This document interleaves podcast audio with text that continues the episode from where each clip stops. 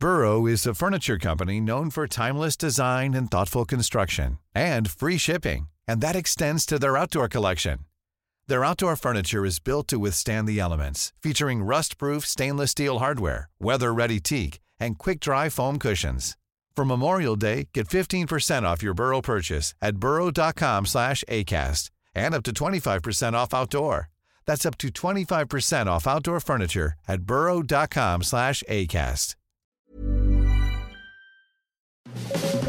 Las claves del mundo. El contexto internacional en Podcast OM.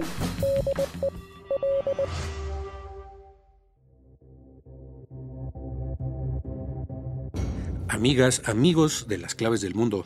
los saludamos con mucho gusto en este reinicio del podcast que analiza todo el acontecimiento internacional de Organización Editorial Mexicana. Eh, regresamos después pues, de unas semanitas de descanso, pero aquí estamos de nuevo y como habíamos augurado los dos últimos podcasts de el 2023, pues así como terminó en pleno conflicto el mundo, así mismo inicia y no se prevé que se aligere eh, esta, pues todos estos eh, acontecimientos que están poniendo de cabeza a las naciones, eh, que están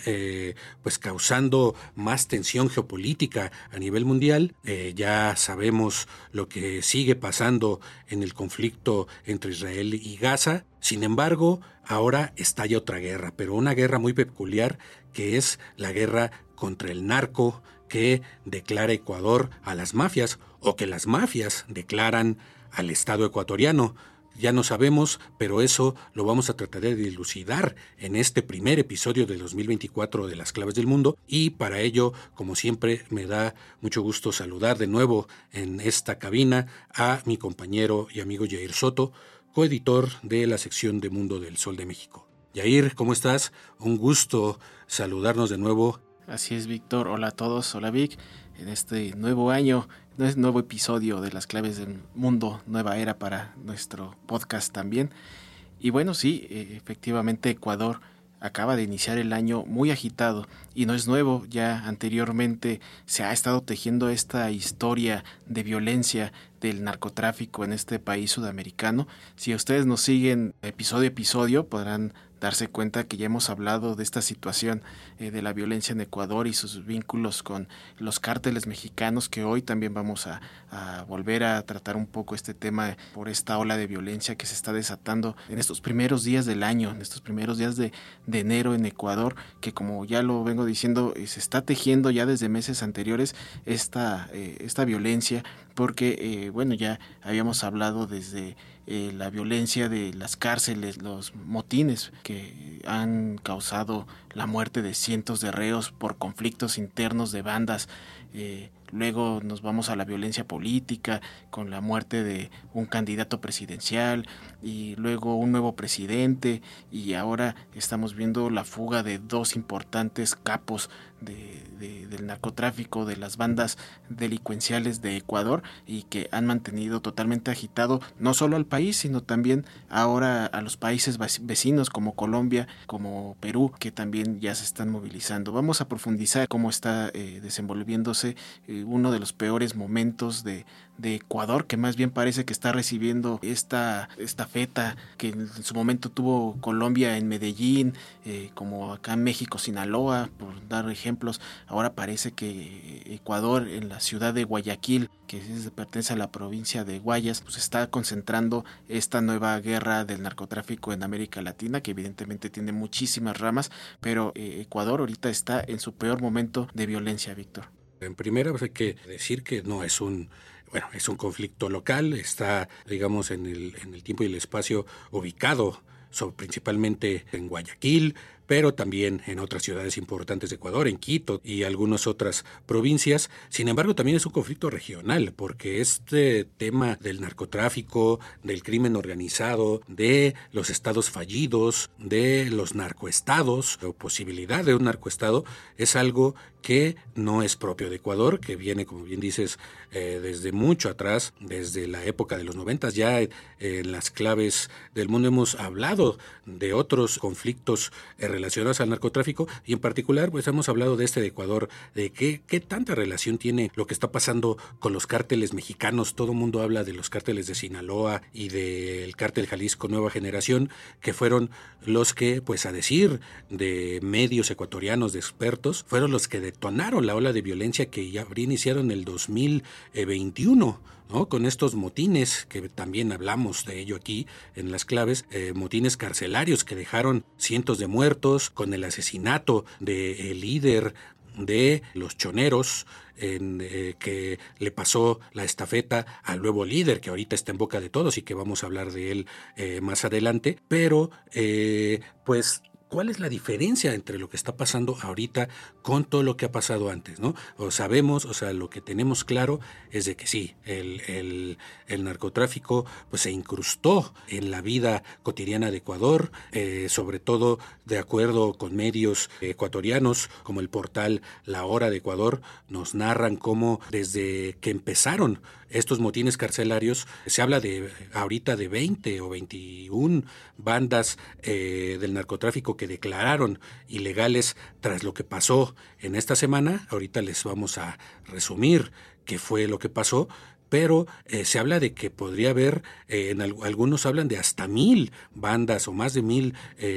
bandas criminales que están pues actuando en Ecuador y eh, también pues la pregunta es, ¿en serio todas esas bandas están relacionadas con los cárteles mexicanos? Porque también están los cárteles ecuatorianos, también están los cárteles brasileños, eh, también está la drangueta italiana y algunas bandas, eh, la mafia albanesa también se habla y eso ya habíamos hablado en un podcast anterior que la mafia albanesa está muy relacionada con el anterior expresidente Guillermo Lazo, que incluso estaba a punto de ser destituido por un juicio político y qué es lo que decide hacer. Decide eh, activar el llamado botón nuclear, desintegra el Congreso y convoca elecciones adelantadas, pues prácticamente para salvar su pellejo. ¿no? porque estaba en peligro de ser destituido por varios casos de corrupción y entonces pues llega el eh, eh, Daniel Novoa eh, un pues joven hijo de un empresario bananero, eh, eh, pues más o menos inexperto en la política, gana a las elecciones después de esta convocatoria adelantada de, Lazo, y es lo primero que hace Novoa, después también de, del magnicidio de uno de los principales candidatos opositores, llega Novoa, gana las elecciones, toma el poder, declara la guerra al narcotráfico, pero ¿qué pasa el pasado martes? Pues que recibe la respuesta en vivo, en una transmisión directa en un noticiero de televisión. Todo el mundo vimos esas imágenes donde pues un grupo de encapuchanos fuertemente armados irrumpe eh, en este set de televisión cuando estaba un noticiero en vivo, someten al personal, someten a la gente que estaba grabando el programa y eh, los encañonan, los amenazan de muerte. Pues eso fue prácticamente pues un, un acto considerado terrorista, ¿no? Estaba destinado a causar el terror en la población. Al final capturaron a 13 de los, de los asaltantes, no hubo afortunadamente ninguna víctima mortal, pero pues aquí la idea era dar un, eh, un mensaje al gobierno de Novoa. ¿no? Y lo, como lo publicamos aquí en el Sol de México, el mensaje es, pues estamos en guerra. Y, sobre todo esto se da cuando, eh, un día después de que se da a conocer la fuga de uno de los principales líderes mafiosos en Ecuador, Adolfo Macías, alias Fito, el, el, jefe máximo de los choneros, este grupo que es considerado el más peligroso y el más violento de Ecuador, y pues después de que se fuga, y que el gobierno de Novoa decreta el estado de excepción en Ecuador, el toque de queda, viene esta respuesta violenta. No solo fue la toma de este canal de televisión, sino pues eh, diferentes actos eh, eh, de saqueo, secuestros de policías, la retención. Ahora sabemos que ya son más de 170 los guardias de seguridad y funcionarios que están retenidos en al menos cinco cárceles, me parece, ayer. Eh, y eso eh, son pues eh, algunas que se levantaron, pero se habla de que en otras cárceles hay también gente retenida, eso todavía está por verificarse oficialmente y pues se crea la total psicosis. ¿Cómo responde Novoa un día después? Pues decreta, declara el estado de conflicto armado en Ecuador. Esto, pues, según la constitución ecuatoriana, da pie a las Fuerzas Armadas, al ejército, de considerar como grupos beligerantes, ya no solo como delincuencia organizada, sino como grupos beligerantes, como terroristas, a estas bandas y esto pues hace que sean objetivo a neutralizar por parte del ejército y pues ante esto eh, las garantías individuales pues están prácticamente ya eh, eliminadas en Ecuador en este estado de emergencia. Incluso Human Rights Watch está alertando de que esto puede ser contraproducente, sin embargo pues la población de Ecuador eh, pues cansada ya de la violencia pues le da un voto de confianza al gobierno y también aquí vemos los paralelismos que hay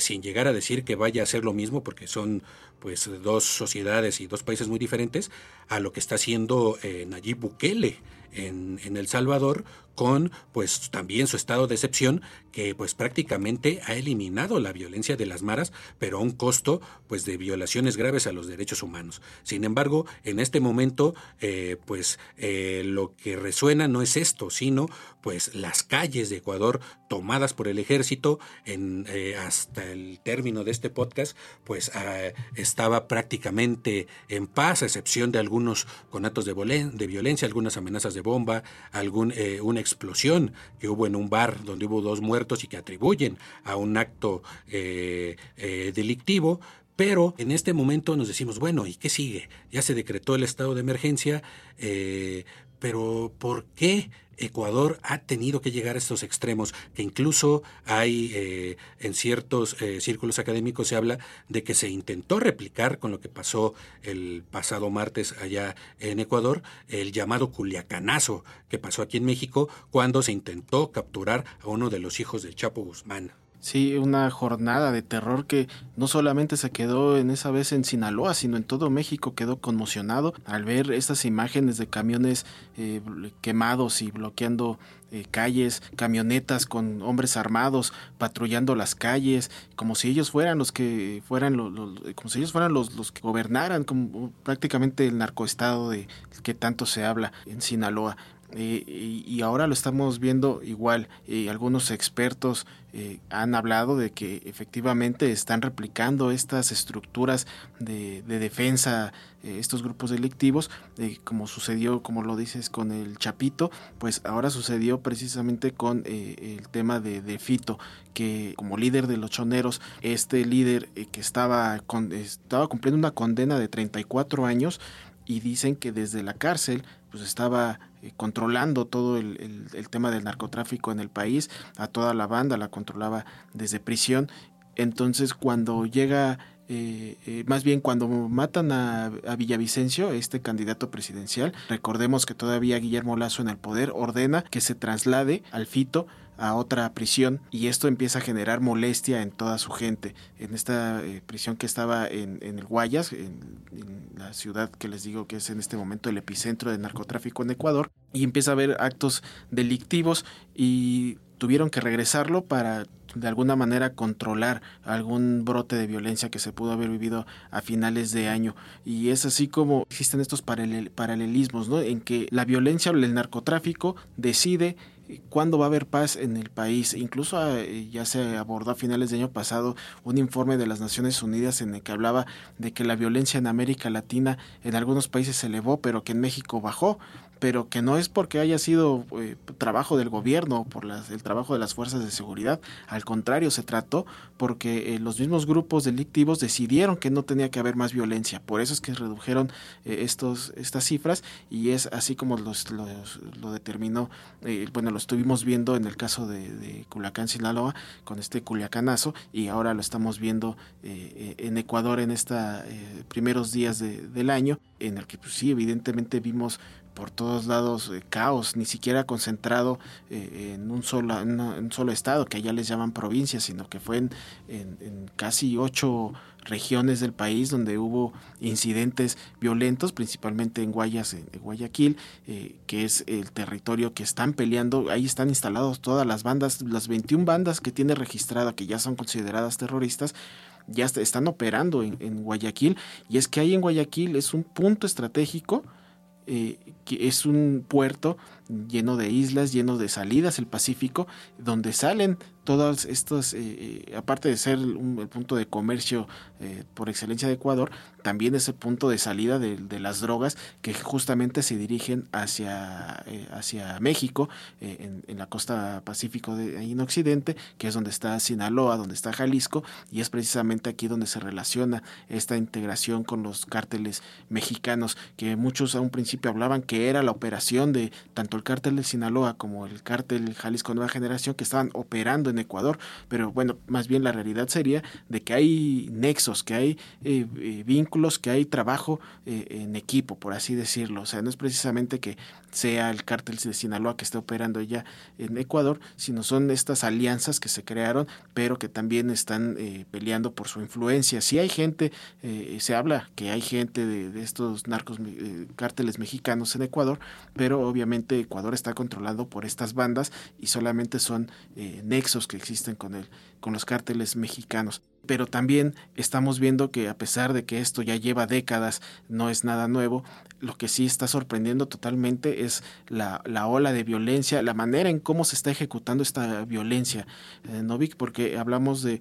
que eh, ya algunos informes de otros países hablan de que la violencia se está mexicanizando, incluso ya dan ese término de mexicanización de la violencia, como lo, lo dijo en su momento el gobierno de Costa Rica, un país que pues, técnicamente que no tiene eh, ejército y que de repente el narcotráfico empieza a controlar de un momento a otro, causó, está causando todavía eh, caos ahí en el país, pero también se habló de este tipo de,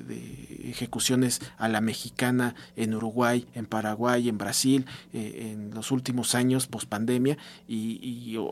básicamente estamos hablando de que ya la gente tiene bien ubicado cómo es la violencia en México y cómo se está adaptando esos comportamientos de estos grupos delincuenciales en toda Sudamérica y lo estamos viendo también eh, en, Ecuador, que se habla que eh, en este día de violencia que fue el 9 de enero, eh, sí hubo explosiones, hubo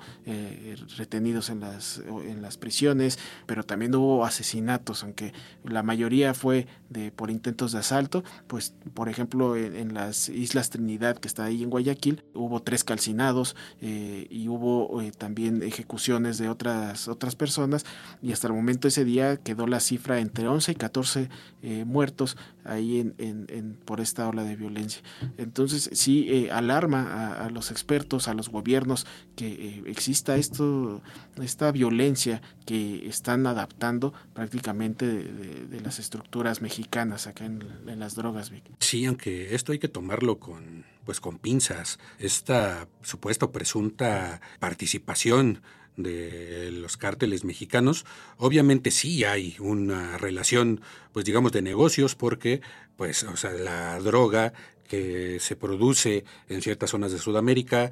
va precisamente al puerto de Guayaquil, donde se han instalado muchos de estos eh, grupos eh, criminales, como bien lo, lo mencionabas, y pues alguien la tiene, o sea, alguien la tiene que recibir, alguien la tiene que transportar a Estados Unidos o a Europa, y aquí es pues donde entra la cuestión de negociaciones, pero de ahí a que exista así un control de la mano del cártel de Sinaloa, la mano invisible, directamente, eso es lo que todavía está por verse, ¿no? Esta cuestión de la mexicanización de la que hablabas eh, es por un informe que dio la Policía Federal de Costa Rica de un aumento dramático de los homicidios y eh, la cuestión era que las ejecuciones pues estaban haciendo, se llamaba al estilo mexicano, ¿no? Las, eh, tipo de ejecutados, colgados, ¿no? Eh, colgados en puentes, etcétera. Entonces ahí se empieza a hablar de mexicanización, pero hay que ver, eh, pues, de esto si es porque ahí algún eh, mexicano ordena, ah, tenemos que matarlos de esta forma, o es una cuestión, pues, prácticamente cultural, ¿no? Que tiene que ver, pues, hasta con todo lo que vemos en, en los medios y que está, y este, incluso los narcocorridos, hay una, ahorita una polémica en Chile, ¿no? sobre si se permite a este cantante mexicano Peso Pluma tocar en el festival más famoso de Chile y de, los más famosos de Latinoamérica, el de Viña del Mar, precisamente porque lo están acusando de fomentar la narcocultura. Eh, más allá de la cuestión de la censura o no censura, pues es, un, es evidente de que toda esta cultura del narcotráfico pues, ha permeado en todo el continente, en, todos estos grupos armados. Entonces eh, hay que tomar con pinzas esta realmente que tanto tienen que ver como tal los cárteles en este proceso de pues de violencia, ¿no? Eh, aquí es donde entramos a donde, eh, cómo que se vuelve Ecuador un país violento, ¿no? Según pues los medios ecuatorianos, la violencia empezó a tener repercusión pública, eh, como decíamos en un principio, en, en 2021, cuando en febrero ocurrió una masacre en el interior de la, de la prisión más violenta del país, la penitenciaria del litoral en Guayaquil, que es considerada pues ya la eh, ya eh, eh, la ciudad más peligrosa de todo Ecuador. Este enfrentamiento dejó al menos 79 reclusos asesinados y fue digamos el primero de una secuela de violentos choques entre reclusos de bandas rivales. Según las autoridades, las disputas dentro de las cárceles se originaron con la muerte en diciembre de 2020 de un capo del narcotráfico que era el principal líder de los choneros, José Luis Zambrano alias Rasquiña, que estaba vinculado ah, ya en ese momento al cártel de Sinaloa, ¿no? Ya lo vinculaban desde ese momento eh, las autoridades y los medios. Su desaparición derivó en la división interna entre grupos locales que buscaban la capturar su poder y allí los choneros pues también se dividen y el grupo más fuerte es el que queda al mando de eh, Fito, ¿no? Del capo que ahora eh, pues ocupa todas las planas allá en Ecuador. En diciembre también de 2020 se produce la peor masacre carcelaria en la que 19, 119 reos fueron asesinados en distintos centros penitenciarios, algunos de ellos decapitados. Aquí es donde se empieza a hablar precisamente también allá en Ecuador de la mexicanización de la violencia y en total hubo al menos 18 choques violentos dentro de las cárceles que han dejado más de 450 prisioneros muertos en los últimos tres años. Entonces, pues según varios medios, eh, las cárceles fue donde se originó este, este ola de violencia en, en Ecuador. Eh, cuando asume Novoa eh, el, gobierno, pues promete en su campaña, ya antes había prometido erradicar la violencia con un llamado Plan Fénix, que hasta el momento pues nadie sabe exactamente de qué se trata, una estrategia de seguridad, pues eh, en Ecuador se habla de que es ultra secreta, no se han revelado detalles, hasta el momento eh, solo se habla de eh, una de las de parte del plan Fénix es construir una megacárcel al estilo de lo que hizo Bukele en El Salvador, donde se enviarían a los reos más peligrosos, entre ellos Fito. Esta sería una de las posibles causas por las que decidió fugarse. ¿Por qué? ¿Por qué no se,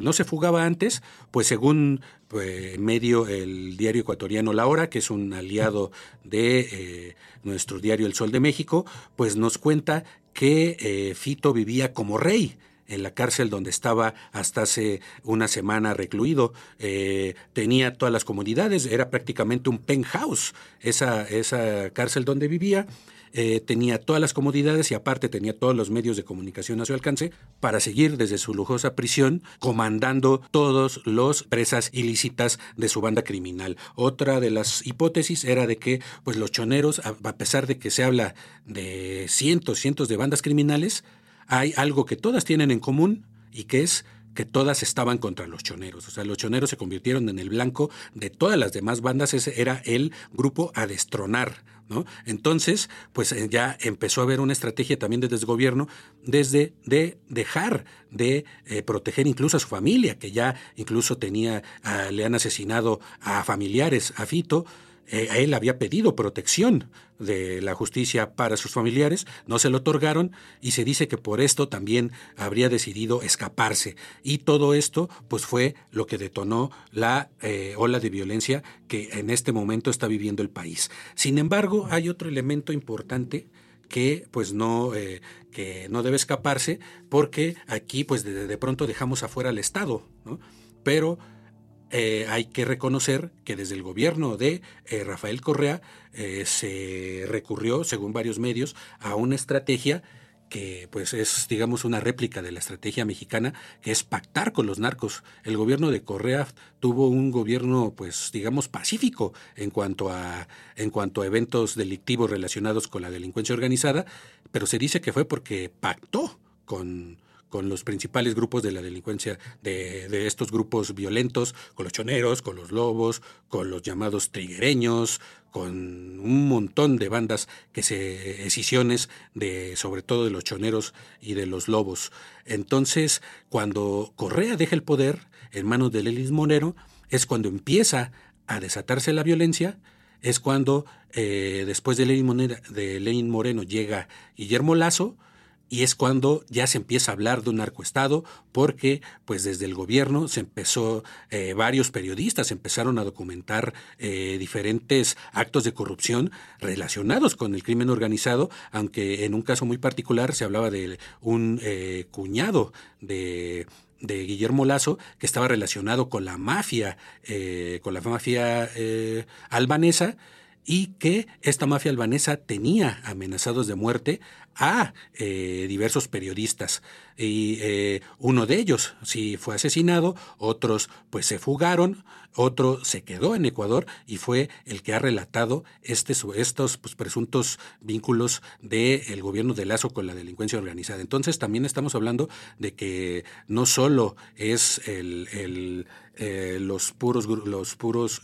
bandas delictivas, también el Estado está totalmente infiltrado y ahora lo reconoce el gobierno. Eh, inclusive se habla de que eh, la infiltración del crimen en todas las estructuras judiciales fue lo que permitió la fuga de Fito. Entonces, pues la pregunta es si estamos hablando también ya de un narcoestado en Ecuador. Sí, efectivamente, porque incluso recordemos que a mitad de diciembre, a mediados del último mes del año pasado, eh, se llevó a cabo este operativo Metástasis, ¿no? que constaba precisamente de, de, de a varios funcionarios, bueno, de hecho se, detuvo a varios funcionarios públicos, incluidos jueces, eh, que estaban vinculados directamente con el, con el narcotráfico y que también estaban eh, acusados de corrupción. Y, como bien lo dices, eh, este, este operativo previo pues ya dejó claro que realmente hay cabezas de gobierno que están detrás de la fuga de, de tanto de Fito como de Colón, que es el, otro líder, eh, bueno, uno de los líderes de los Lobos, que también se escapó un día después de Fito. Imagínate qué tendría que pasar eh, eh, en el sistema carcelario ecuatoriano para que en dos días se escapen dos líderes de estas bandas criminales. Solamente de la mano de las autoridades pudo haber sucedido esta situación, que por cierto Colón también ya habló, eh, eh, los amigos de, la hora de Ecuador eh, mostraron un video de este capo que dice que está dispuesto a entregarse, pero siempre y cuando le den las mismas condiciones de seguridad que le pueden dar a otros presos, debido a que huyó también creyendo que su vida estaba en riesgo. Entonces aquí está evidenciado totalmente cómo eh, eh, la mano oscura del gobierno también está inmiscuida en estas situaciones. Así es, y hay que, bueno, para, eh, recordemos que hablando de este magnicidio que hubo en la campaña, Fernando Villavicencio, este periodista y candidato presidencial, él había documentado la operación de los cárteles de la droga en Ecuador y ubicó también las cárceles que eh, como que lo que son en realidad, que, eran centros de operación de las mafias que se encargan desde ahí de sobornar a jueces, policías y políticos. ¿no? Eh, Villavicencio fue asesinado, hay que recordar luego de salir de un evento electoral el 9 de agosto, y pues esto, esto eh, pues hasta el momento no se ha aclarado quién eh, alguien eh, eh, Villavicencio había dicho que este líder de los choneros Fito lo había amenazado eh, semanas antes lo había amenazado de muerte. Sin embargo también se dice que que la, esta célula de los lobos habrían sido los causantes de, su muerte, ¿no? Los que operaron este, eh, pues, este asesinato en medio de su campaña presidencial. Entonces, hay muchas preguntas que no se han respondido y que este operativo Metástasis, pues también eh, se suponía que iba a, pues, a destapar todas las redes de corrupción. Hasta el momento no lo ha hecho. Eh, y pues lo único que sabemos es que sigue la violencia entre todas las agrupaciones delictivas en Ecuador. Se habla de que suman al menos 22 mil sicarios distribuidas en diversas ramificaciones eh, criminales, como las que hemos hablado, choneros, lobos, eh, triguereños, águilas, los gángster, los R7, eh, decenas y decenas de bandas criminales, y pues también no hay una clarificación clara del Estado sobre qué, cuántas de estas bandas están relacionadas con el crimen transnacional, eh, no solo con eh, los sudamericanos, sino, como ya hemos dicho, con el cártel de Sinaloa el cártel Jalisco Nueva Generación. hay que también acordarnos de que estos documentos que salieron hace meses, del Guacamaya Leaks, que fue eh, pues unos documentos que hackearon, un grupo de que se hackearon eh, a la Secretaría de la Defensa Nacional de México, pues eh, ya en estos documentos la Sedena reconocía que sí había nexos entre el cártel de Sinaloa y el cártel Jalisco de Nueva Generación con diversos grupos de la delincuencia organizada de Sudamérica y en específico de Ecuador. Entonces, de que existen los vínculos, es que sí existen. Ahora, ¿qué tanto están relacionados en este momento con la ola de violencia? Es creo lo que está, lo que debe dilucidarse en este momento y es la tarea que tiene que hacer el gobierno de Novoa también porque el gobierno de México está obligado a intervenir en este caso. Así es, eh, en este momento pues eh, eh, Andrés Manuel López Obrador simplemente ha mostrado su apoyo al gobierno ecuatoriano, como lo ha hecho también Colombia, que es un país activo en esta situación. Se habla de que trasladó toda esta ola de violencia después de que desmovilizó a las a, las guerrillas, a las FARC, eh, que fue que pues, varios grupos eh, mucha violencia o mucho del negocio del narcotráfico se trasladó a Ecuador. Y bueno, nosotros vamos a tener que concluir este podcast. Quedó todavía mucho aquí en, el tintero por escribir para darles a conocer, pero bueno, el, tiempo ya nos comió. Les agradecemos que nos hayan acompañado en este primer podcast del año, esperando que haya sido de y que les haya eh, abierto un poco el panorama de lo que está sucediendo en Ecuador. Muchas gracias, Vic. Gracias, Jair. Así que nos escuchamos la próxima semana. Seguimos saliendo todos los lunes este 2024 también. Vámonos los lunes con un episodio nuevo de las claves del mundo en las principales plataformas de podcast como Spotify, Google Podcast, Apple Podcast, Acast, Deezer, Amazon Music. Muchísimas gracias por seguirnos eh, y también los seguimos esperando a que nos escriban nuestros canales de contacto habituales en nuestra cuenta de ex que es arroba el sol de guion bajo México y también nuestro correo electrónico podcast.com.mx para que nos hagan llegar sus dudas, sus sugerencias, sus críticas, lo que usted nos quiera hacer llegar. Nuevamente, muchísimas gracias. También agradecemos la producción de Natalia Castañeda. Hasta el próximo lunes, Vic. Nos vemos. Esta es una producción de la Organización Editorial Mexicana.